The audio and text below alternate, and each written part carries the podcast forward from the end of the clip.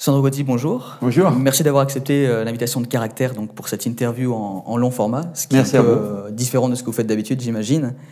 Euh, vous êtes italien, originaire de la région de Bologne. Jusqu'à présent, c'est bon. Vous quittez l'Italie assez jeune, vers vos 20 ans, pour venir étudier en France. Et vous êtes historiquement lié au Parti démocrate en Italie, puisque de 2014 à 2018, vous avez été secrétaire d'État chargé des affaires européennes, donc avec les mandats respectifs euh, de Matteo Renzi et euh, de Paolo Gentiloni. Et en 2019, vous intégrez la liste euh, européenne d'Emmanuel Macron pour devenir ensuite député plus récemment. Est-ce que ce parcours est, bon? Est-ce que c'est exactement ce que vous avez fait? Est-ce qu'il manque des choses? Est-ce que importante pour vous? C'est une bonne synthèse. c'est une bonne synthèse. Oui, j'ai j'ai fait, euh, bah, j'ai un parcours qui, euh, qui euh, a connu des changements assez radicaux à, plusieurs reprises.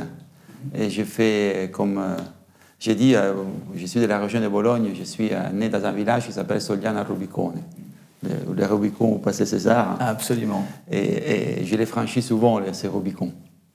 Euh, et euh, donc, euh, au départ, j'étais diplomate, mais j'ai quitté la diplomatie italienne pour rentrer à la Commission européenne, ce qui créa un scandale dans le corps diplomatique italien, parce que c'était inconcevable de quitter la diplomatie d'un pays important pour la Commission européenne. Je n'ai jamais regretté ce choix.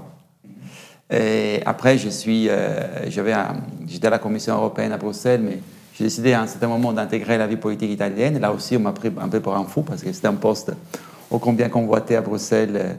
Et finalement, j'ai choisi de prendre les risques de rentrer dans la vie politique italienne. Et après, j'étais euh, au Parlement, italien 12 ans, élu. Et, euh, et 4 ans et demi, comme vous avez rappelé, secrétaire d'État. Et après, j'ai réfranchi le Rubicon au sens inverse. Parce que euh, César l'a franchi de nord au sud, moi du sud au nord pour intégrer la liste Renaissance. Et là aussi, je regrette une seconde d'avoir fait ce choix. Euh, euh, c'est un choix transnational, on va en parler, et c'est un choix éminemment européen.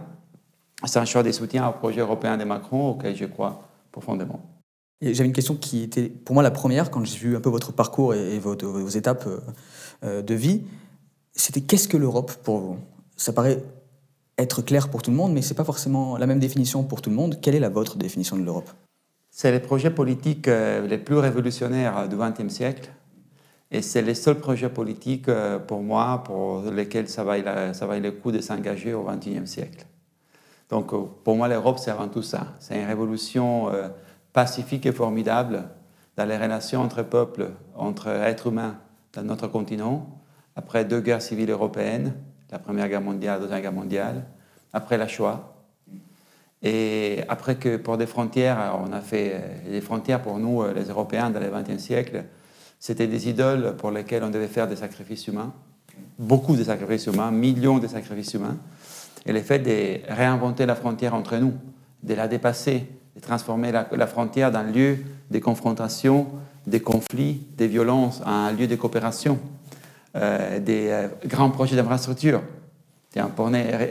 C'était rien de polémique la, Lyon-Turin, par exemple. Hein Juste euh, pour, Lyon-Turin, pour faire plaisir aux maires de Grenoble, aux maires de Lyon actuels. Euh, mais voilà, pour moi, l'Europe, c'est ça. Et, euh, et, pour moi, être européen, c'est l'héritage des Lumières et l'héritage d'Athènes, de Rome. C'est liberté, fraternité, égalité, fraternité. C'est la solidarité chrétienne et laïque qui est un des piliers avec la liberté euh, des, nos traités, de nos engagements communs. Pour moi, l'Europe est tout ça. Et pour le XXe siècle, c'est le seul projet qui puisse nous sauver. On a une civilisation, nous Européens, dans notre diversité. Le seul projet politique qui puisse nous sauver dans un, dans un siècle où l'âge du fer est revenu, où les rapports de pouvoir sont revenus, où il y a une logique néo-impérialiste, néo-impériale, au moins, entre Pékin, Washington, euh, Brasilia, New Delhi, etc. Le seul projet qui puisse nous sauver notre civilisation, c'est celui européen. Voilà. C'est ça, l'Europe pour moi, c'est ça. Vous avez parlé, alors j'ai regardé une conférence que vous avez faite en Italie, où vous parliez donc de votre génération par rapport à celle de vos parents, qui étaient de la génération des pères fondateurs du coup de l'Europe, la vôtre, et vos enfants, qui seraient donc à Bruxelles, un peu l'héritage totalement euh, européen de tout ça, et qui arrivent dans un monde qui est totalement est un réseau aujourd'hui, l'Union européenne. Vous avez vu ces évolutions pour vos parents, pour vous et pour vos enfants? Qu'est-ce que vous voulez leur laisser à vos enfants? Je voulais rester une Europe, une Europe qui soit encore un multiplicateur d'opportunités. C'est possible? C'est possible et c'est obligatoire et nécessaire de le faire. Euh, tout d'abord, pour répondre à la génération de, mes enfants qui aujourd'hui ont 17 et 14 ans, euh, il faut absolument que l'Europe s'engage encore plus, et on est en train de le faire, euh, dans la transition écologique. Ça, c'est un thème des sociétés d'avenir.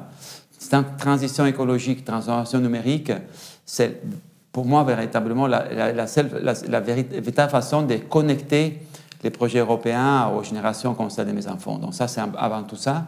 Pour le reste, c'est très difficile pour eux d'expliquer. Quand moi, je, venais en France, euh, je suis venu en France aussi un peu avant, à 17 ans, pour des, cours de littérature, etc. Mais après, à 20 ans, comme vous avez rappelé avec le programme Erasmus, c'est très difficile de leur expliquer qu'il n'y avait pas de low cost, que je devais prendre un train de nuit.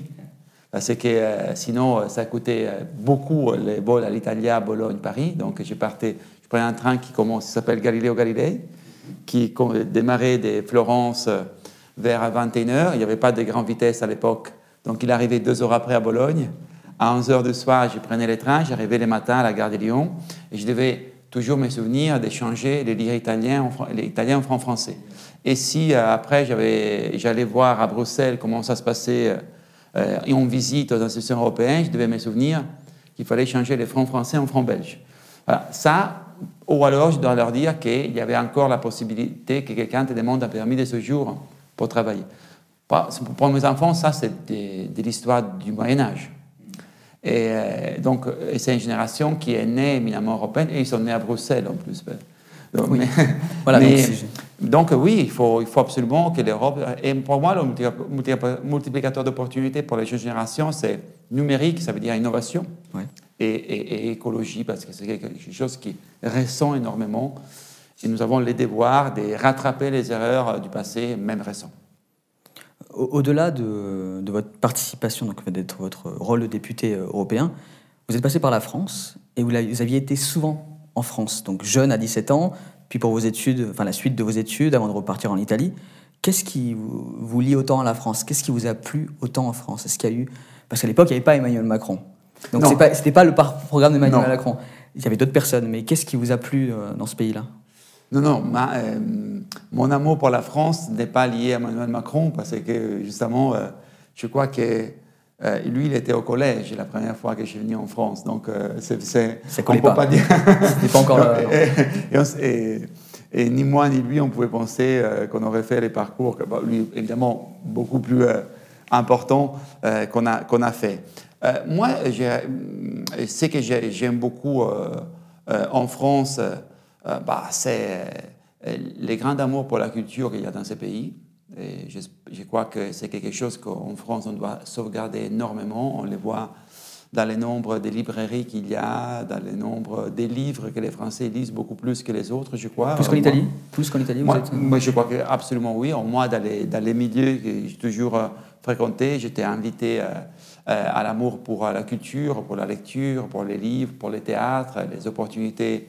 Ça, ça m'a toujours euh, euh, énormément, énormément plu. Ça m'appelait l'amour pour, pour leur patrie, la, fierté. Parfois, c'est exagéré, hein, mais il y a une fierté nationale qui aide énormément à, qui, à, moi, à, l'époque, quand j'ai connu la France directement, me semblait aider énormément à une certaine cohésion sociale. Aujourd'hui, il y a pas mal de, questions ouvertes, mais cet amour pour euh, sa propre histoire, euh, pour euh, cette aventure collective qui est la France, ça m'a toujours, toujours passionné.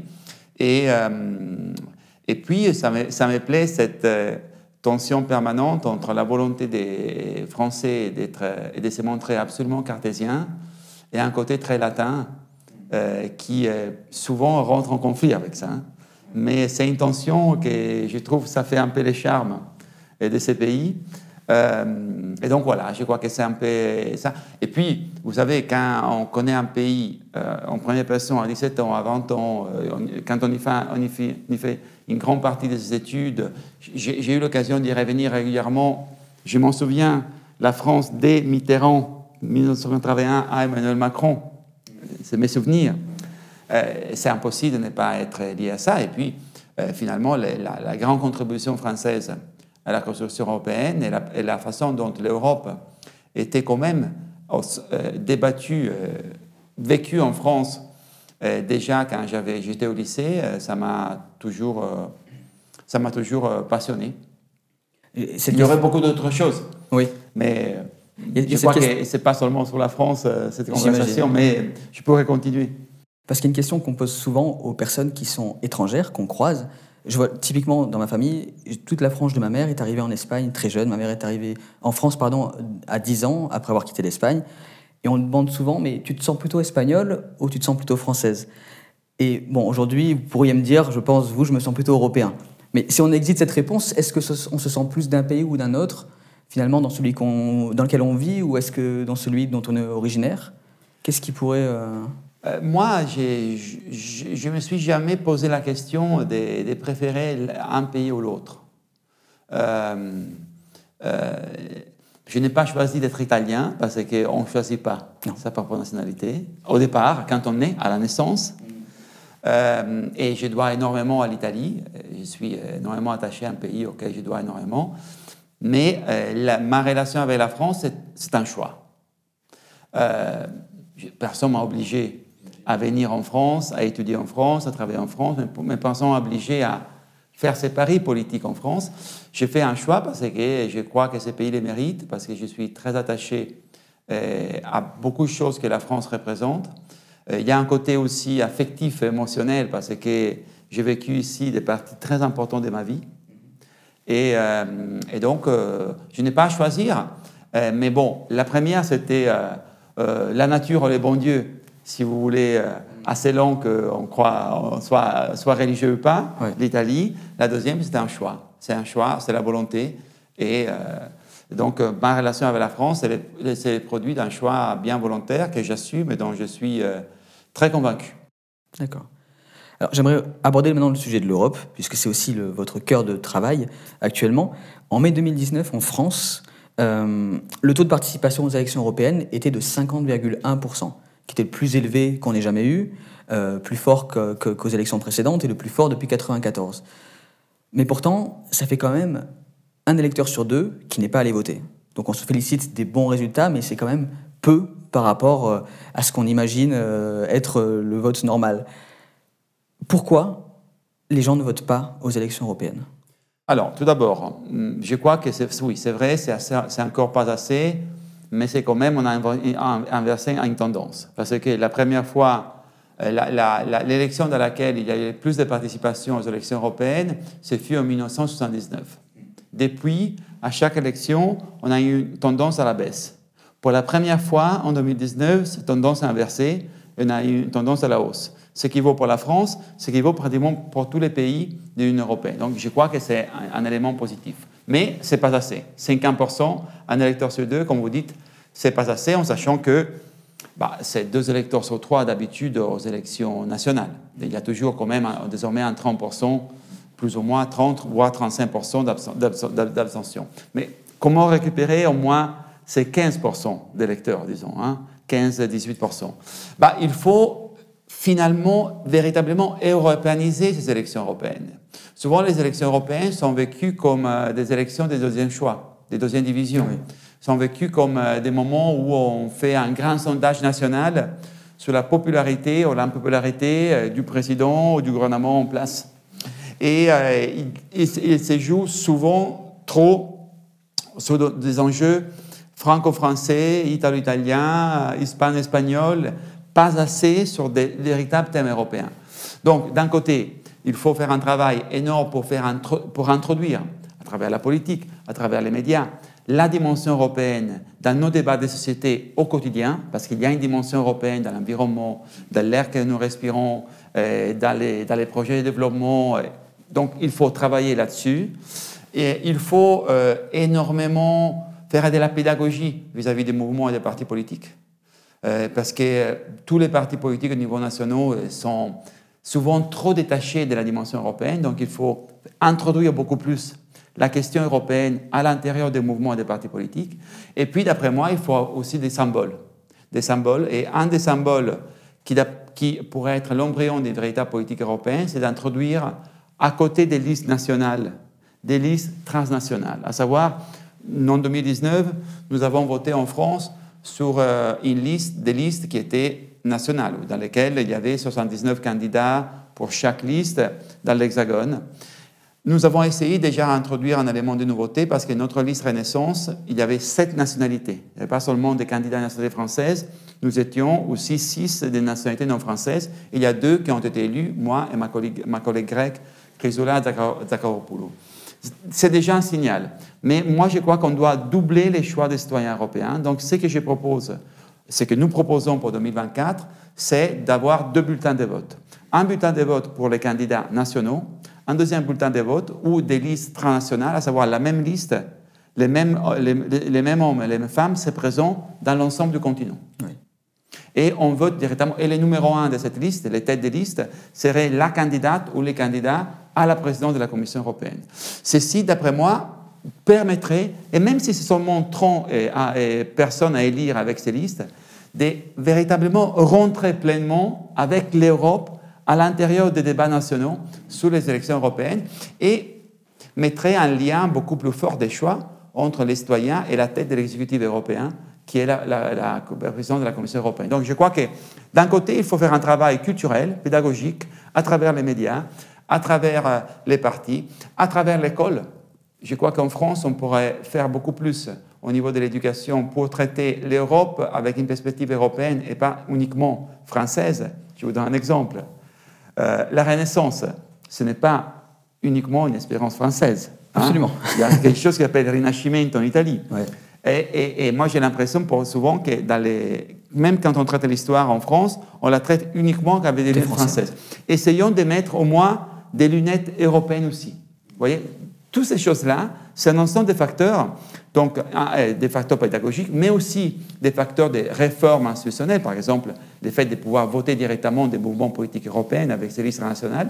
Tout ça, d'après moi, ça va nous permettre, je vous donne un chiffre, de dépasser les, 55% en 2024. Voilà, je m'engage avec un chiffre. on fera une signature officielle après. Hein. Il, faut que tout cela soit mis en place, sinon... Voilà, il faut qu'on parie quelque chose, sinon ça va pas...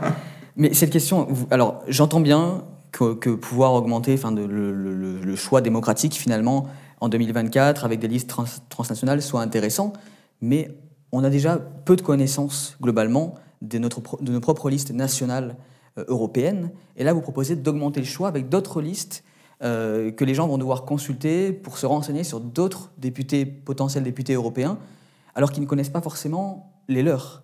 Est-ce que ce n'est pas une utopie de dire on va proposer une, liste plus grande, plus de choix?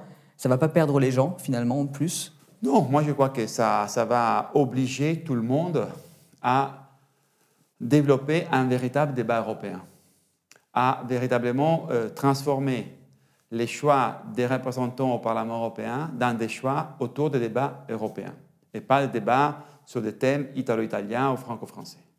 Et je crois que aussi ça pourrait mobiliser euh, et obliger les différents mouvements politiques européens, ceux qui existent, ceux qui pourraient se créer avec ces choses, à véritablement développer un vrai projet pour l'Europe, une vraie vision pour l'Europe. Et ceci pourrait véritablement donner aux citoyens un choix entre des visions alternatives, des projets alternatifs, mais bien développés. Parce que jusqu'à maintenant, comme tout est, tout, est, tout, tout, fait, tous les débats, c'est autour des enjeux nationaux, voire régionaux, quand il y a des listes régionales, hein, on oublie véritablement la dimension européenne. On oublie quelles sont les choses que nous devons décider une fois que nous avons élu nos représentants au Parlement européen. Et euh, d'avoir par contre des, projets européens alternatifs incarnés par une femme qui dit je suis la candidate des écologistes à la présidence de la Commission européenne. Si vous votez, si j'ai la majorité, voilà mon projet pour l'Europe. De pouvoir avoir, disons, euh, un, lien direct avec cette entité parfois abstraite qui est la Commission de Bruxelles. Un lien direct parce que c'est nous que nous choisissons la personne qui va la diriger. Je crois que ça va aider. C'est un passage très important. C'est quelque chose qui obligerait tout le monde de sortir de ces microcosmes nationaux.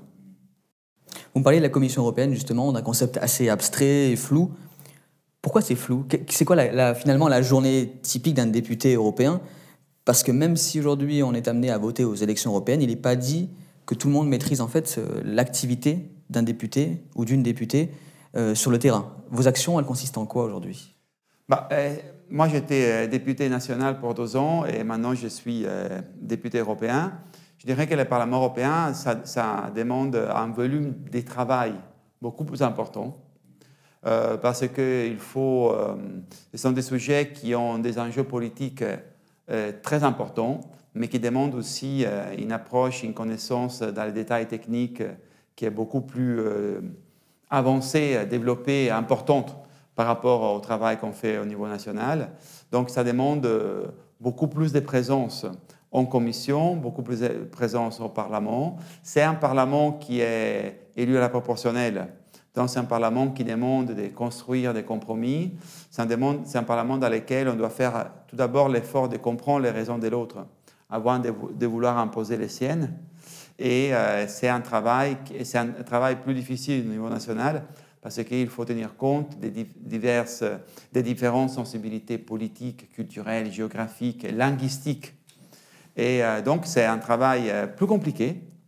c'est un travail qui est plus de moyens à long terme parce que imaginez-vous que quand nous, nous faisons beaucoup de travail législatif, mais du moment où les parlements avec les représentants des gouvernements au Conseil, adoptent une loi européenne, elle s'appelle directive, règlement, mais ce sont des lois européennes, du moment de l'adoption, au moment où les citoyens vont ressentir les effets, par exemple une directive sur la qualité de l'air, pour dire des choses concrètes, dans notre vie urbaine, bah, d'habitude, il y a au moins 18 mois, sinon 24 mois qui passent. Parce que du moment où on a adopté la, la loi européenne, les, différents États doivent la traduire en, termes nationaux. Et donc c'est pour cela que c'est un travail qui n'est pas immédiat. Et, euh, c'est pour cela parfois que euh, les députés européens sont un peu plus obscurs que les députés nationaux. Il ne faut pas penser que tous ces députés nationaux soient des vedettes et soient très connus. Mais sans doute, pour eux, c'est plus, euh, c'est plus facile d'être dans le quotidien du débat le, travail du Parlement européen, c'est un travail plus de moyen long terme, avec les désavantages qu'il n'est pas toujours euh, excitant pour les médias, mm. mais avec l'avantage de pouvoir faire un sérieux travail des fonds et des réflexions. Moi, je crois qu'il faut être très patient quand on est parlementaire européen. Il ne faut pas penser que tu es élu au Parlement européen et après trois mois, tu deviens la star de ta, de ta proposition de loi tu dois être patient, tu dois travailler. Euh, et, euh, et à, terme, si tu t'es construit une crédibilité, si tu as démontré son sérieux, tu peux, avoir, tu peux faire des choses importantes pour tes électeurs et euh, importantes aussi pour asseoir ta personnalité dans l'hémicycle. Vous me parlez des médias. Alors ça c'est un sujet. Vous avez sorti un livre qui s'appelle La cible. Et dans ce livre-là, vous parlez des médias à plusieurs reprises. Il y a une citation qui m'avait pas mal plu, enfin plus si on peut le dire comme ça. Je commence à comprendre que la France n'est guère différente de l'Italie. Médiocrité et haine, tant au niveau politique que dans les médias. Et c'est fort comme phrase. C'est-à-dire que vous faites un constat que la France et l'Italie sont similaires alors qu'elles se croient différentes sur ce point-là. Pourquoi euh, autant de, bah, haine contre les médias? Non, il n'y a pas de haine contre les médias, c'est un peu des, surprises, des déceptions.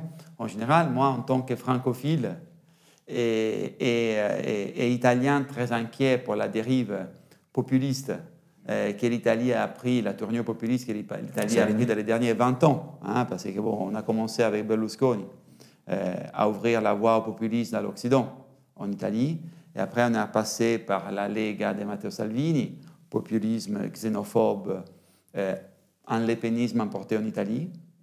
Euh, c'est ça qui est Salvini. Après, on a une forme de post-fascisme, néofascisme de Giorgio Meloni, de Fratelli d'Italia, qui est celle qui a demandé comment on lève la nationalité. On va en parler un peu plus tard. Et, après, on a eu un comédien, Beppe Grillo, qui a inspiré un mouvement populiste où l'extrême gauche l'extrême droite et extrême idiotie euh, sont mélangés, extrême violence sont mélangés, c'est le mouvement 5 étoiles. ceux qui venaient à rencontrer les Gilets jaunes avec l'actuel ministre des Affaires étrangères, Luigi Di Maio.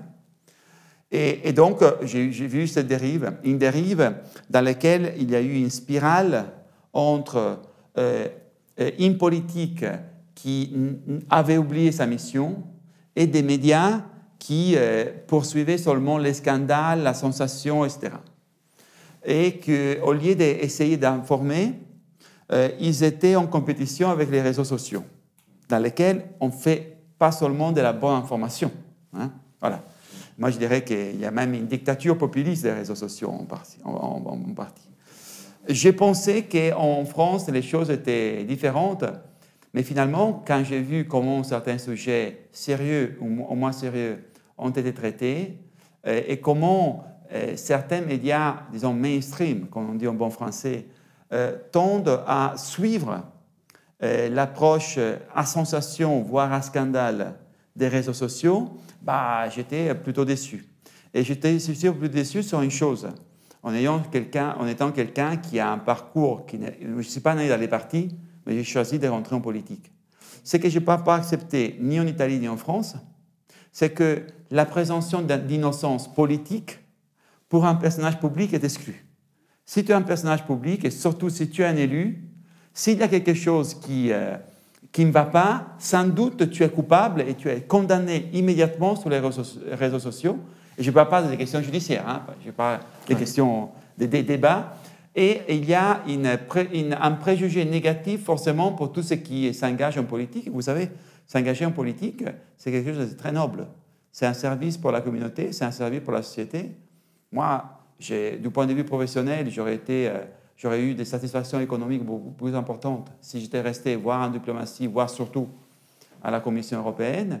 J'ai fait ces choix parce que j'y crois et je ne comprends pas pourquoi en Italie comme en France, euh, quand tu es un personnage public, tu peux être l'objet de toute haine, de tout discrédit, euh, seulement parce que tu es un personnage public. Et je dis une chose qui, euh, je sais, qui n'est pas très populaire et n'est pas en plus, ça va, m'a aidé nulle part, mais la façon dont on a traité, au-delà de ces erreurs euh, énormes, mais la façon dont on a traité dans les réseaux sociaux Benjamin Griveaux, oui. pour ce qui s'est passé, moi je trouve ça écœurant. Au-delà du fait qu'il a fait une grosse bêtise. Une, connerie, une connerie, même. Hein? Une, connerie. Il y a des gens qui font des conneries, moi Vous je fait, fait aussi. Ok.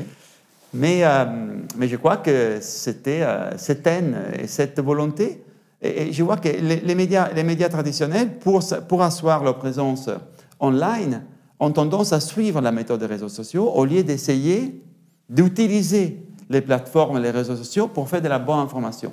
Moi, je trouve ça dangereux et je l'ai, euh, je l'ai dit euh, tel quel dans le livre parce que comme je suis un vrai ami de la France et quand je suis quelqu'un qui s'est engagé en France, au moins jusqu'à 2024, parce que jusqu'à 2024, moi, je suis engagé à représenter aussi la France et les Français. J'étais élu en France.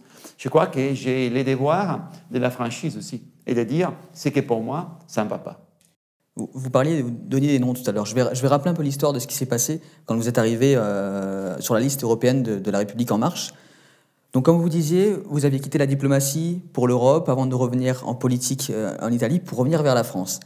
Les Italiens l'ont mal pris. Vous parliez de, partis tout à l'heure, le mouvement 5 étoiles notamment, et de Giorgia Meloni, qui avait donc un peu attisé la haine contre vous en vous qualifiant de traître, et reprise donc ensuite par euh, Luigi Di Maio, qui lui avait insisté encore plus dans la veine de Salvini. Se faire traiter de traître, euh, à qui on devrait éventuellement retirer la carte d'identité italienne. La nationalité italienne. La nationalité italienne, du coup, carte d'identité, nationalité. Comment on le vit, ça? Parce que traître, c'est un mot fort c'est quelque chose qui rappelle des moments assez sombres pour tous les pays de l'Union européenne. Euh, comment on le vit ça en tant que personne? Au-delà du politique, je parle. Je l'ai vécu mal. Je l'ai vécu mal parce que euh, j'ai pensé que dans l'Italie qui a vécu le fascisme, certains mots n'auraient plus droit de citoyenneté dans le discours public. Et de voir qu'il n'y a pas seulement des extrémistes violents, vulgaires à l'opposition comme Matteo Salvini euh, de la Lega ou la, post-fasciste euh, Giorgia Meloni qui utilise ça, mais de voir aussi que le numéro 2 du gouvernement, parce que Luigi Di Maio, de 5 étoiles à l'époque, était vice-président du Conseil, il déclare dans une à plusieurs reprises qu'il fallait évaluer si enlever la nationalité italienne à quelqu'un qui exerçait son droit de citoyen européen, parce que moi, je n'ai rien fait qu'exercer les droits que tout citoyen européen a. Du moment où tu es résident dans un autre pays, tu peux élire, tu, tu peux être électeur et tu peux être candidat dans ces pays et aux élections municipales et aux élections européennes. Donc moi, j'ai exercé un droit qui est garanti aussi par la Constitution italienne. Et pour l'exercice de ces droits, eux, ils veulent m'enlever la nationalité italienne en disant que la France est une puissance étrangère avec laquelle on a des tensions et des conflits. Et, donc, en niant ce que les traités sur l'Union européenne aussi euh, euh, reconnaissent, et qu'on peut tranquillement travailler, aller travailler dans une autre administration, dans notre pays. J'ai vécu ça euh, extrêmement mal et je ne pensais pas que le nationalisme et l'extrémisme en Italie avaient touché ces niveaux très bas de violence et d'ignorance. Vous pensez qu'il euh, y a un grand parent de la mafia qui s'appelle Totorine? Même, on n'a jamais pensé d'enlever la nationalité italienne à Totorine, mais ils ont pensé de l'enlever à quelqu'un qui fait ses choix d'histoire européen. Moi, je crois que c'est une honte pour l'Italie, une honte pour l'Europe. Euh, je, je crois qu'ils ne se sont pas excusés assez. Je n'attends pas des excuses des gens comme Matteo Salvini et Giorgia Meloni, mais le fait que maintenant Luigi Di Maio est ministre, ministre des Affaires étrangères, qu'il joue l'Européen, après qu'il ait rencontré les Gilets jaunes à Strasbourg, en plus un des pires, celui-là qui voulait euh, remplacer les, Macron avec les généraux des Villiers, je ne sais pas, Chalençon, je ne sais pas comment il s'appelle. Et, et, et, aujourd'hui, il joue l'Européen. Moi, je, je, crois que l'actuel ministre des Affaires étrangères italien devrait avoir honte. Devrait avoir honte de son ignorance, devrait avoir honte de ce qu'il a dit. Et il ne peut pas penser que seulement parce qu'on a réussi grâce au Parti démocrate, grâce à Matteo Renti, de remettre les cinq étoiles sur la bonne voie, il y a des gens qui soient prêts à oublier ces discours qui sont des discours fascistes. Parce que de dire, d'accuser un ancien membre d'un gouvernement italien qui exerce son droit d'État européen des, traîtres, ce sont des attitudes fascisantes. Et euh, le populisme en Italie, c'est un populisme qui utilise aussi des méthodes fascisantes et que je crois que pas seulement moi je dois dénoncer, tout le monde devrait les dénoncer. Parce que ce sont des attitudes qui ne devraient pas avoir droit à exister dans un continent qui a déjà trop souffert pour ces mouvements dans le passé. Et qu'on devrait être beaucoup plus euh, déterminé à les contraster. Ça, c'est un thème, c'est une chose que j'aime beaucoup en France. Le fait qu'en France, on a été, pour répondre aussi à une autre chose, à, à la première question, qu'est-ce qui vous attire dans la France? La France, il y a des valeurs républicaines et on n'est pas prête à les faire polluer par des, néofascistes, euh, par des discours extrémistes. Ceci, en Italie, on l'a perdu du, moment où Berlusconi a ouvert euh, au mouvement post-fasciste en 1994. Et donc, on a pollué l'espace républicain et l'espace démocrate avec la présence dans des postes importants des discours extrémistes. Et je crois que ça, c'est une chose sur laquelle euh, j'admire beaucoup la France. J'espère que ça va continuer par contre, parce que je vois une, tendance française aussi qui m'inquiète beaucoup. Mais euh, voilà, je l'ai vécu très mal et je crois qu'il devrait avoir honte. Luigi Di Maio, Giorgio Meloni, Matteo Salvini et tous les imbéciles qui les ont suivis. Vous me dites être inquiété par la, montée des populismes, des partis d'extrême droite euh, en Europe globalement. on parlait du mouvement 5 étoiles, on peut parler de Vox en Espagne, dans différentes régions. En France, la liste euh, européenne euh, numéro 1 aux dernières élections était celle du Rassemblement national. Qu'est-ce que ça vous fait, cette montée? Qu'est-ce que ça, déclenche en vous, cette montée des, extrémismes euh, en Europe? Deux choses. La montée des extrémismes en Europe et les listes des Rassemblements national et, notre liste aux européennes. je pars de, de, la, première question. Parce que c'était deux questions dans la Deux questions en une, absolument. Pour moi, l'annus horribilis, l'année terrible, euh, l'apogée des, j'espère, l'apogée du populisme global a été 2016. A été 2016 euh, où il y a des choses qui se sont passées qu'on n'aurait jamais pensé, pour, aurait pu se passer. Les Britanniques, dans un référendum, décident d'abandonner l'Union européenne. Euh, un certain Donald Trump devient président des États-Unis d'Amérique. Euh, chez nous, on va perdre un référendum constitutionnel qui était finalement la synthèse des 30 ans des débats italien pour améliorer la Constitution. Donc notre gouvernement, le premier gouvernement duquel je faisais partie, de Matteo Renzi, euh, va tomber. Euh, on a Narendra Modi en, Inde, Bolsonaro, donc c'était vraiment un moment, un moment terrible. D'après moi, c'était le résultat d'une myopie et d'immobilisme de la politique traditionnelle. Et myopie, dans le sens qu'on ne voyait pas euh, la, la, rage, l'inquiétude, euh, les ras-le-bol, notamment de la classe moyenne, moyenne basse, euh, qui s'est trouvé, se sentait de plus en plus menacée. Et immobilise dans le sens qu'on continuait à rester dans les contextes donnés avec des petits changements à la marge. une approche qui finalement, ce n'était pas une approche politique, mais une approche technocratique. c'est lui que beaucoup ont poussé en Europe pour longtemps. Euh, quand on dit euh, There is no alternative, il n'y a pas d'alternative, l'acronyme TINA, hein, TINA, ce n'est pas une gentille dame, dame euh, voisine en Espagne, en Italie. C'est le déni du politique et l'hégémonie de la technocratie. Il y, a, toujours une alternative en politique. Seulement si, la politique, disons, républicaine n'offre pas de vraies alternatives, les gens vont retrouver des alternatives dans les extrémismes, des gauches, des droites et des populismes.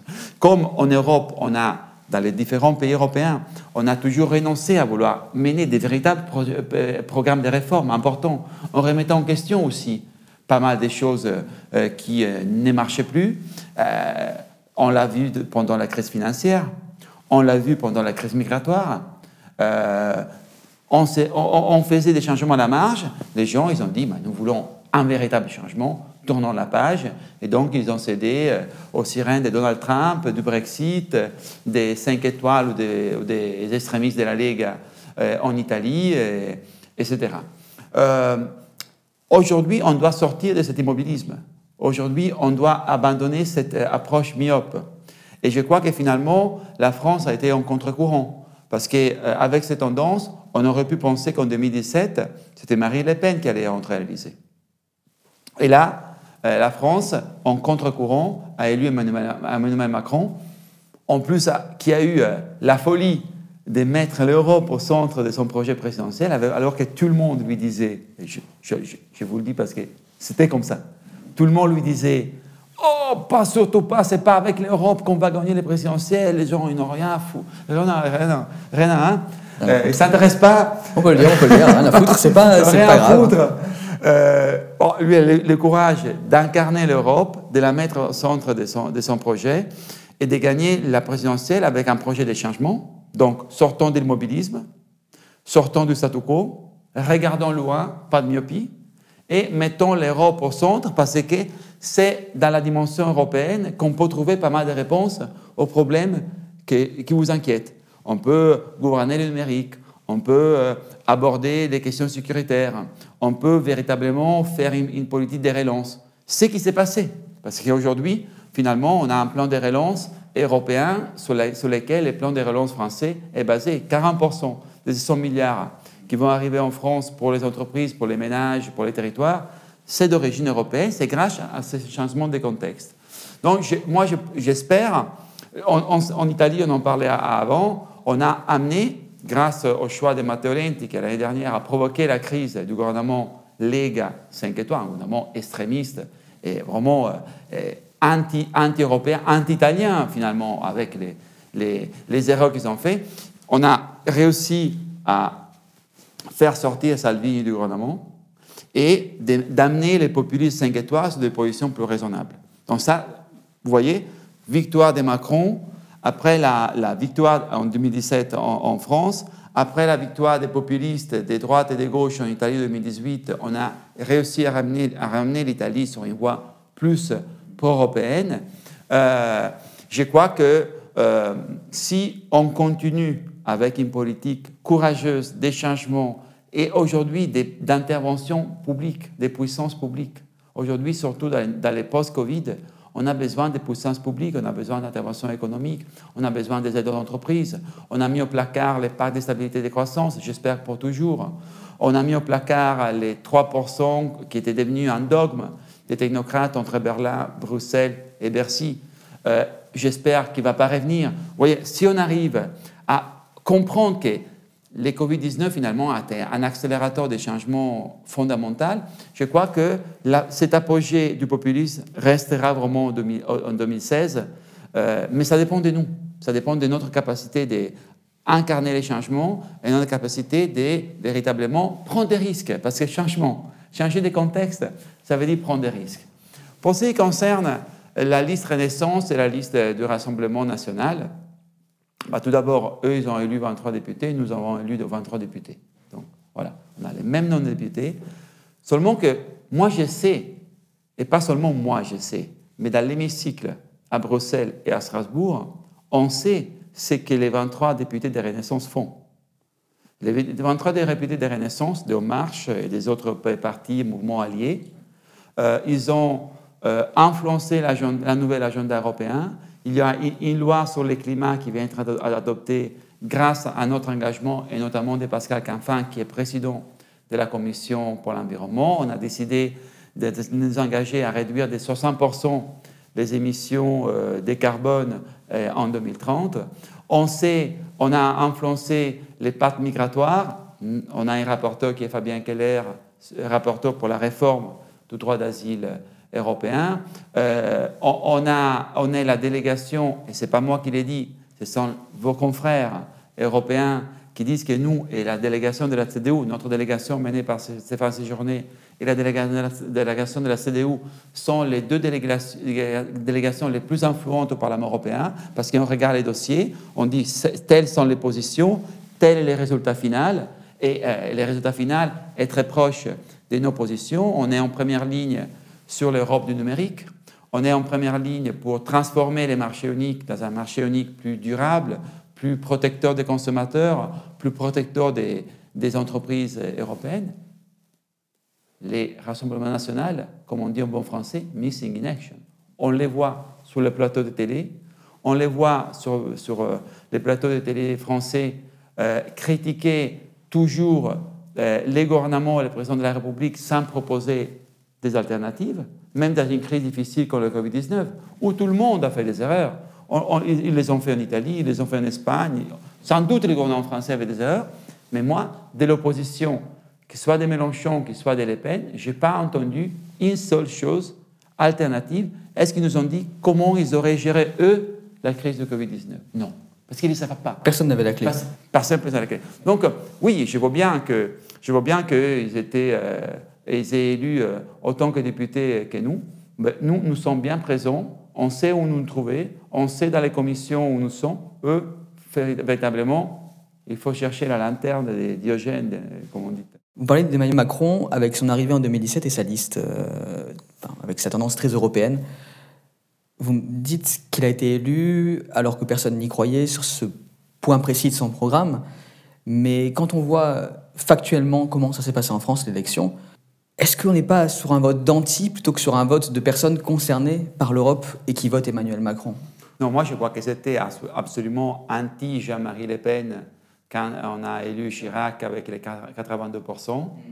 mais, c'était mais je crois que la montée de Macron, c'était une montée euh, qui représentait l'envie de changement qu'il y, avait aussi en France, euh, qui représentait euh, l'échec des partis traditionnels parce que finalement, euh, euh, ni Sarkozy ni Hollande, je ne veux pas rentrer dans les détails ni de, la présidence de Sarkozy ni de la présidence de Hollande, ont su répondre aux besoins des changements, à la volonté des changements des Français. il y avait une grande déception vis-à-vis des forces politiques traditionnelles et il y avait besoin de quelqu'un qui incarne aussi un changement générationnel. Je crois que les, les, les ingrédients principaux euh, du succès d'Emmanuel Macron se trouve là. Après, évidemment, dans le deuxième, deuxièmes tours entre Emmanuel Macron et Marine Le Pen a été euh, euh, caractérisé aussi par ces fronts républicains qu'il y a toujours eu en France en ce moment, que je trouve très sains. je ne voudrais pas que les Français les perdent. C'est une chose, justement, je disais avant, que je ne trouve pas en Italie depuis 1994. Et je crois que c'est bien, c'est tout à fait normal que une république euh, s'unisse aussi au-delà des différences quand il y a une proposition qui va contre les valeurs fondamentales de la, de la République. Mais je dirais que ce n'est pas un vote anti, c'est un vote pour les changements. C'est, euh, si vous voulez, euh, c'était un, dégagisme, euh, un dégagisme de, la classe moyenne, hein, si vous voulez aussi. c'est que Emmanuel Macron a, su représenter. Et, maintenant, il faut que ces projets de changement continuent. D'accord. Alors, dans, les points que l'Union européenne a du mal à maîtriser, il y en a un qui, pour moi, est assez important, c'est celui de l'immigration et de la crise migratoire qu'il y a eu. Pour la petite anecdote, moi, je viens de Menton, euh, donc à la frontière de votre pays d'origine et donc de la France, qui, en 2015, j'étais journaliste sur le terrain à ce moment-là euh, dans le sud, a vu arriver une vague de migrants très importante et l'Italie, comme la France, ne savait pas gérer du tout. Ça a évolué depuis, mais je me rappelle qu'à l'époque, euh, l'Italie ne sachant pas quoi faire, la France non plus. 300 personnes avaient été euh, laissées sur une plage à la frontière des deux pays, en plein cagnard, avec des vêtements qu'ils nettoyaient à l'eau de mer, avec une difficulté pour les Croix-Rouges italiennes et françaises de venir euh, aider ces populations-là. Aujourd'hui, la crise n'est pas résolue. Le pic était 2015, c'est évident, mais on ne sait toujours pas comment, comment gérer cette crise migratoire. L'Europe n'a pas l'air de, a l'air de vraiment patauger un petit peu là-dedans. Quels sont les projets? Parce que c'est un sujet que vous défendez. Vous aviez toujours dit l'homme avant la politique. Aujourd'hui, en 2020, comment ça se passe? Ah, Moi, je crois que ce qui s'est passé euh, euh, dans la crise migratoire, bah, c'est tout d'abord un aveu d'impuissance euh, caché derrière un égoïsme national. Parce qu'on dit toujours, oui, la migration, la sécurité, c'est un sujet régalien, c'est géré par la ministre de l'Intérieur, ce sont ceux qui sont moins habitués sauf pour l'échange entre services secrets euh, d'informations, sont les moins habitués à travailler ensemble, sont les moins habitués à, accepter euh, cette nécessité des souverainetés européennes. Parce que quand nous parlons de souveraineté européenne, nous parlons de souveraineté européenne pas pour remplacer la souveraineté nationale, mais pour redonner force à la souveraineté nationale. Parce que c'est seulement en étant souverain au niveau européen ensemble sur certaines questions qu'on retrouve une capacité d'action, qu'on retrouve une efficacité. Et la migration, c'est absolument un des thèmes dans lesquels soit nous, allons, nous continuons à subir l'immigration en menant des politiques nationales séparées qui se rencontrent à la frontière entre Menton et Ventimille avec un aveu d'impuissance, parce que c'est que ces 300 migrants dans la plage entre Menton et Ventimille, c'était un aveu d'impuissance, ou alors on travaille pour retrouver une capacité d'action au niveau européen. Moi, je suis pour cette deuxième option. Le pacte pour la migration de Ursula von der Leyen va dans la bonne direction. Dans le passé, euh, dans la Méditerranée, moi, je crois que ce qu'on appelle Mare Nostrum, hein, en, France aussi, on est très fiers de, de l'héritage grec-romain, qu'on sent en nous en France comme on sent en nous en Italie. Le Mare Nostrum, qui était le berceau de la civilisation européenne, est devenu le cimetière de l'égoïsme des Européens. Et je dois dire que le seul, le seul pays qui a sauvé la dignité des Européens en 2014, c'était l'Italie. Le seul gouvernement qui a sauvé la dignité des Européens, c'est le gouvernement de lequel je faisais partie. Parce que quand il y a des femmes, des enfants en mer, on les sauve. On ne se demande pas qui doit faire quoi, qui va s'occuper de ça. Quand il y a des vies en mer, on, les sauve. C'est ça. Il n'y a pas d'autre option.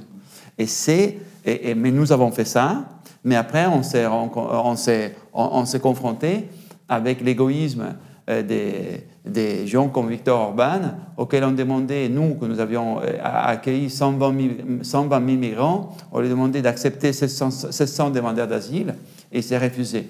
Cette Europe-là des égoïsmes nationaux, il faut la dépasser.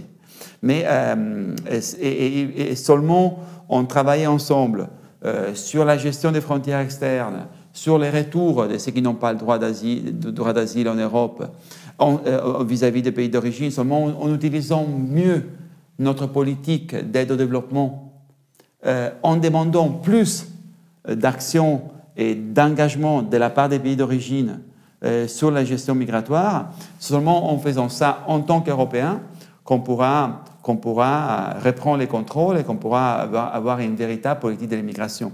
Si on suit la, politique de Salvini, de Le Pen, etc., chacun pour soi et, euh, et donc euh, tous exposés à des flux qu'on n'est pas, même pas à même de contrôler avec des politiques nationales. Je suis persuadé que soit à la direction dans laquelle on doit aller, et oui, je, je revendique l'humain avant les politiques. L'humain avant, la politique, c'est la seule façon de redonner un peu de crédibilité à la politique d'ailleurs. Donc c'est intéressant de voir ce que va devenir cette question migratoire euh, par la suite. C'est le gros débat depuis, depuis fin septembre. Euh, ça avance, on a l'impression que ça avance, mais chaque fois c'est un peu le même process. C'est que les thèmes sont abordés, on, évoque l'Europe dans ces conditions de, de, de, péril migratoire pour ces, pour ces peuples-là. Et concrètement, il y a toujours des arrivées euh, massives de migrants, des bateaux d'ONG qui vont sauver en mer on a l'impression que c'est un problème qui est considéré, on est au courant, mais euh, l'action manque terriblement. Oui, en ce moment, on n'a pas de crise. En ce moment, si chaque ville de plus de 30 000 habitants accueille un migrant, on aurait déjà résolu la question de l'intégration des migrants parce que je crois que les flux sont les 0,03% actuellement. actuellement. Donc, en, temps ordinaire, avec un, un peu moins d'égoïsme, un peu moins de populisme, un peu moins de xénophobie, on pourrait tranquillement euh, euh, accueillir, intégrer les flux migratoires. Les problèmes, comme vous dites, euh, nous l'avons en cas de crise, en cas de crise en Syrie, en cas de crise dans les grandes d'Afrique, en cas de crise à l'Est et qui passe après par la route balkanique, etc. Alors là, en cas de crise, il faut, comme je disais, améliorer nos politiques dans la gestion des frontières externes, améliorer nos politiques euh, dans la, les, retours, les retours de ceux qui n'ont pas le droit à rester sur les territoires européens. Il faut travailler sur des retours aussi volontaires en accompagnant les, projets de retour avec, un projet de développement économique, avec un, projet euh, qui, encourage les gens qui viennent ici sans avoir les droits à retourner dans leur pays pour construire un projet de vie. Et comme je disais, il faut euh, que la migration soit beaucoup plus intégrée dans la politique de la coopération au développement. Euh, il faut que les pays d'origine, euh, on, doit les aider à gérer les crises, mais en échange, ils doivent nous aider à co-gérer les flux migratoires. Donc ça, ce sont les, les thèmes fondamentaux sur lesquels seulement l'Europe peut faire la différence. Après, on doit faire autre chose. On doit accélérer, améliorer les procédures d'asile.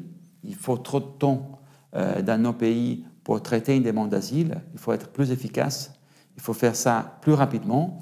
Et euh, les derniers points sur lesquels euh, les alliés des post-fascistes comme Giorgia Meloni, des extrémistes comme Marine Le Pen ne veulent pas nous entendre, mais que c'est un thème fondamental. Quand il y a une crise, il faut faire preuve de solidarité.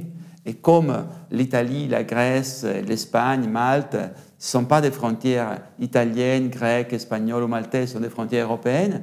Quand il y a un afflux massif, il faut pouvoir, en temps de crise, mieux redistribuer la charge entre les 27 États, membres. Ça, c'est un point sur lequel il y a encore de profondes divisions et c'est le point sur lequel on doit absolument avancer avec tous les restes, avec une gestion efficace des frontières externes, avec une politique de retour efficace, mais responsabilité et solidarité vont ensemble. On ne peut pas demander, mettre toute la responsabilité sur les pays qui ont des frontières externes et ne rien faire et dire que la solidarité est volontaire. J'ai eu un débat avec un député polonais qui m'expliquait la la solidarité est volontaire et qui, comme en France, on a inventé liberté, égalité, fraternité, les, Polonais ont inventé la solidarité. Euh, comme moi, j'ai eu l'honneur d'être un ami de Bronislaw Geremek, qui est un des protagonistes solidaires, j'ai pensé comment la Pologne a changé. Comment la Pologne a changé, comment la Pologne est passée des grands personnages comme Bronislaw Geremek, qui savaient bien que la solidarité, ce n'est pas une option, mais ça fait partie de notre identité. Et on est maintenant des extrémistes euh, Kaczynski aujourd'hui en Pologne, euh, qui euh, refusent l'identité même de l'Europe, qui est d'être frère, d'être libre, et de s'entraider entre nous. C'est ça l'Europe. Aujourd'hui, cette Europe-là est niée à Varsovie, à Budapest et par les extrémistes en France et en Italie. Nous devons nous battre contre cela. De vous écouter, c'est intéressant parce que vous êtes vraiment européen convaincu, ce qui est de plus en plus rare aujourd'hui. On a, j'en croise pas tous les jours, moi, des personnes dont l'Europe est une certitude, qui c'est le chemin à suivre, c'est la direction à suivre.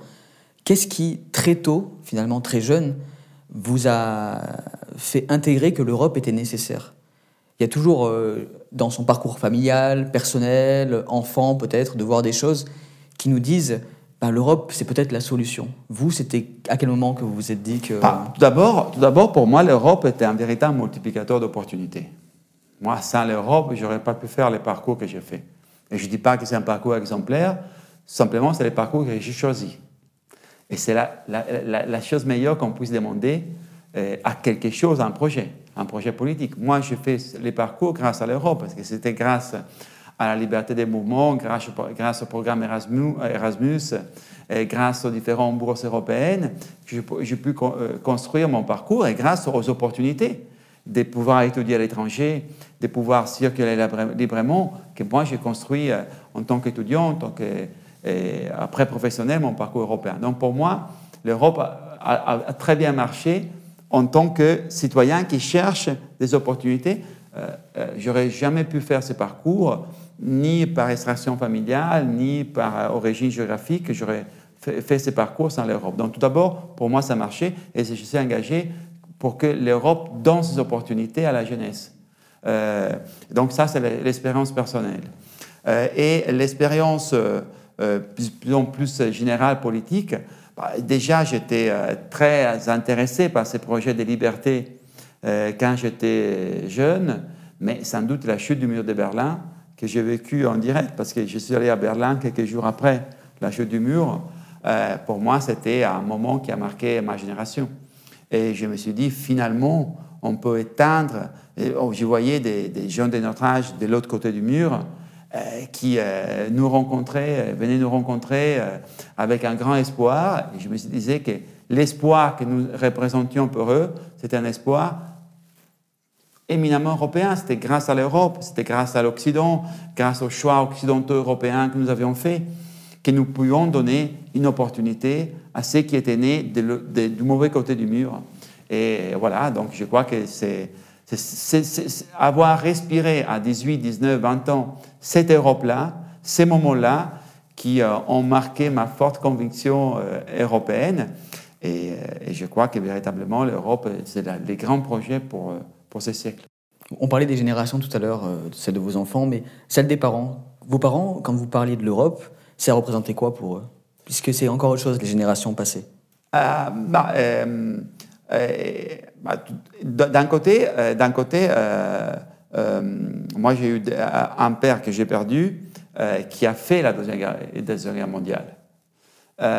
et ma mère, elle, est plus jeune, donc elle était, elle était un enfant pendant la Deuxième Guerre mondiale.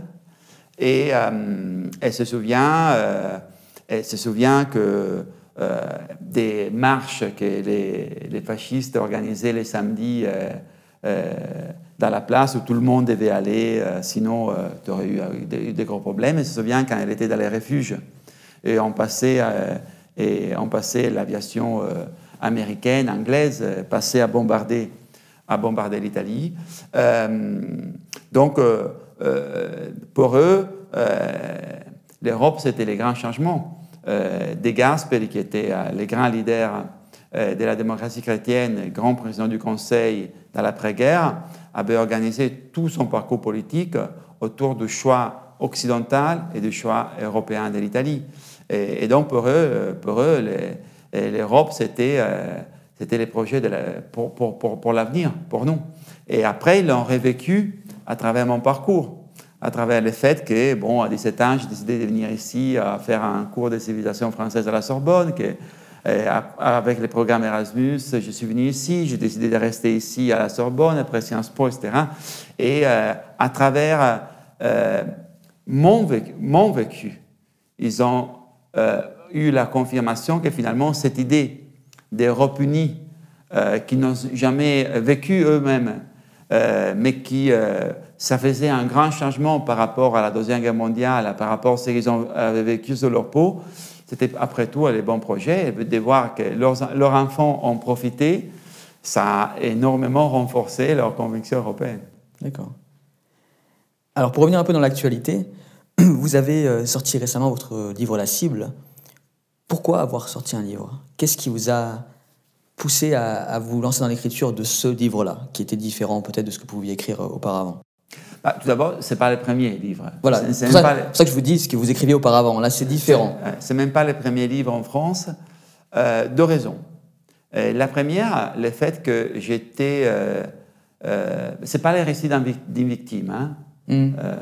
Euh, je n'aime pas, pas la victimisation politique. Hein. Hmm. Comme je dis dans le livre, la politique est souvent injuste et violente, mais si on l'a fait, on doit assumer ça. Donc, euh, mais euh, j'ai voulu tout d'abord donner ma version des faits sur quatre campagnes violentes qui ont, été organisées contre moi pour mon choix transnational. Parce que moi, j'ai eu droit à quatre campagnes entre l'Italie et la France organisé contre moi parce que mon choix dérange, parce que mon choix fait bouger les lignes, parce que mon choix, c'est un choix qui indique une euh, alternative radicale, radicalement différente à celle du nationalisme, à celle des politiques nationalistes, dans une époque où le nationalisme montait et montait, comme on disait avant, de dire il y a une alternative au retour du nationalisme, c'est les transnationales, c'est construire une véritable démocratie européenne, c'est de représenter, d'incarner en, tant que citoyen l'Europe dans un pays différent par rapport à celui où tu es né. C'est la, possibilité d'amener, de défendre un projet européen avec des femmes et des hommes avec des sept nationalités dérange énormément. Ça dérange énormément aussi le fait que, euh, en tant qu'ancien membre du gouvernement d'un pays, je m'engage dans une campagne électorale dans notre pays parce que les nationalistes, là aussi, ils ont vu, ils ont compris le danger. Et, ça dérangeait énormément le fait que je m'engage pour celui que les 5 étoiles, Luigi Di Maio, les, fascistes en Italie considèrent l'ennemi public numéro un, numéro un, Emmanuel Macron. Donc moi j'ai eu droit à quatre campagnes très violentes, à des dénonciations anonymes, à des euh, euh, enquêtes judiciaires ouvertes contre moi sur, sur des dénonciations anonymes. Évidemment, tout cela a été, euh, comme dit-on, clos, clôturé classé. Sans, suite, parce qu'il n'y avait rien. Mais bon, tout d'abord, j'ai voulu raconter euh, mon expérience, mon témoignage, parce que j'ai voulu euh, partager avec ceux qui, ont, ceux qui ont, envie de lire ces livres encore combien est dangereux le nationalisme, combien est dangereux la xénophobie, combien on est encore fermé dans un schéma nationaux, et combien même dans des pays qui euh, se veulent avancés pro-européens comme, comme l'Italie et la France, on peut faire des campagnes de type euh, DN, euh, comme celle que j'ai eue. Mais ça, c'est les premières 30 pages du livre. J'ai voulu donner ma, version des faits, après, après, avoir lu, subi attaques médiatiques, attaques sur les réseaux sociaux, attaques judiciaires, etc. Après, j'ai voulu utiliser ça pour attirer l'attention sur la partie, les deux tiers du livre qui sont ceux qui m'intéressent, dans lesquels je partage les parcours transnationaux qui sont les miennes, mais, mais surtout je pose des questions qui, d'après moi, sont au cœur du débat sur la politique euh, dans nos pays, à savoir la question souveraineté européenne. Contre souveraineté nationale? Non, souveraineté européenne pour renforcer les souverainetés nationales, retrouver ses capacités de contrôle. Puissance j'ai dit, euh, je, pense qu'aujourd'hui, il faut renouer l'idée d'Europe avec l'idée de puissance.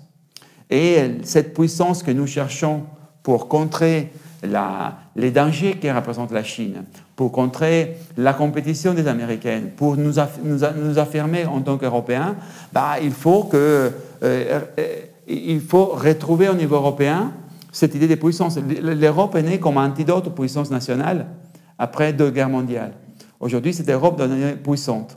J'ai voulu, partager l'expérience de ces nouveaux groupes qui est les nôtres au sein du Parlement européen et j'ai voulu euh, euh, indiquer les raisons pour lesquelles il faut euh, promouvoir les grands changements de nos sociétés passent à travers notre engagement en Europe, qui soit les changements écologiques, qui soient les changements numériques, qui soient les changements sécuritaires, qu'il soit les changements du numérique, qu'il soit la possibilité de réglementer le numérique pour l'intérêt de la majorité et pas seulement dans l'intérêt des, des, des, des, deux personnes qui contrôlent le plafond numérique.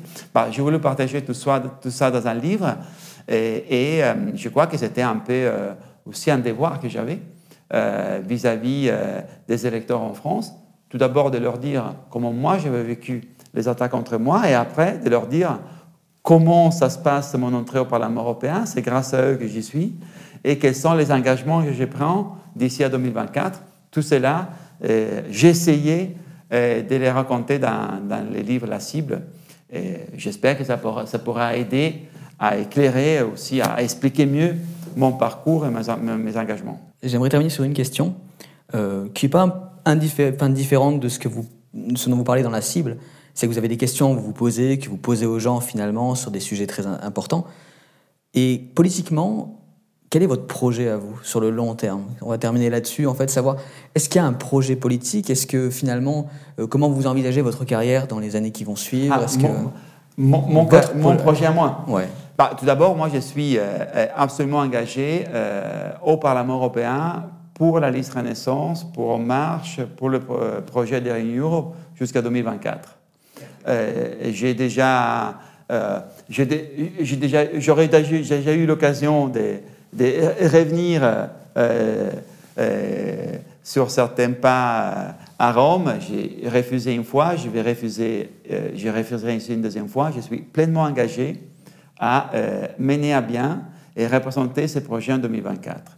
Et j'espère en 2024 qu'on aura abouti aussi avec les premiers pas vers une véritable politique internationale. J'espère que nous aurons des mouvements politiques internationaux. J'espère qu'en 2024, nous aurons ces listes nationales dont on parlait. J'espère qu'en 2024, on aurait bâti au moins euh, un, petit, euh, euh, une petite base de cette politique internationale qui, pour moi, elle est fondamentale pour avoir une véritable démocratie européenne. Alors, bien sûr, s'il y avait des listes nationales, je voudrais bien être un des candidats de ces listes. Donc, si vous me demandez euh, quel est mon projet, quel est mon rêve en 2024, bah, tout d'abord, essayer de les avoir et euh, de les incarner, de les représenter. D'accord. Ben voilà, on va terminer là-dessus. Je vous remercie en tout cas d'être venu ici, Sandro Cozzi, pour, pour cette interview un peu atypique et long format. Bonne continuation. Merci à vous. Merci à vous, et, et bonne chance pour votre projet. Merci.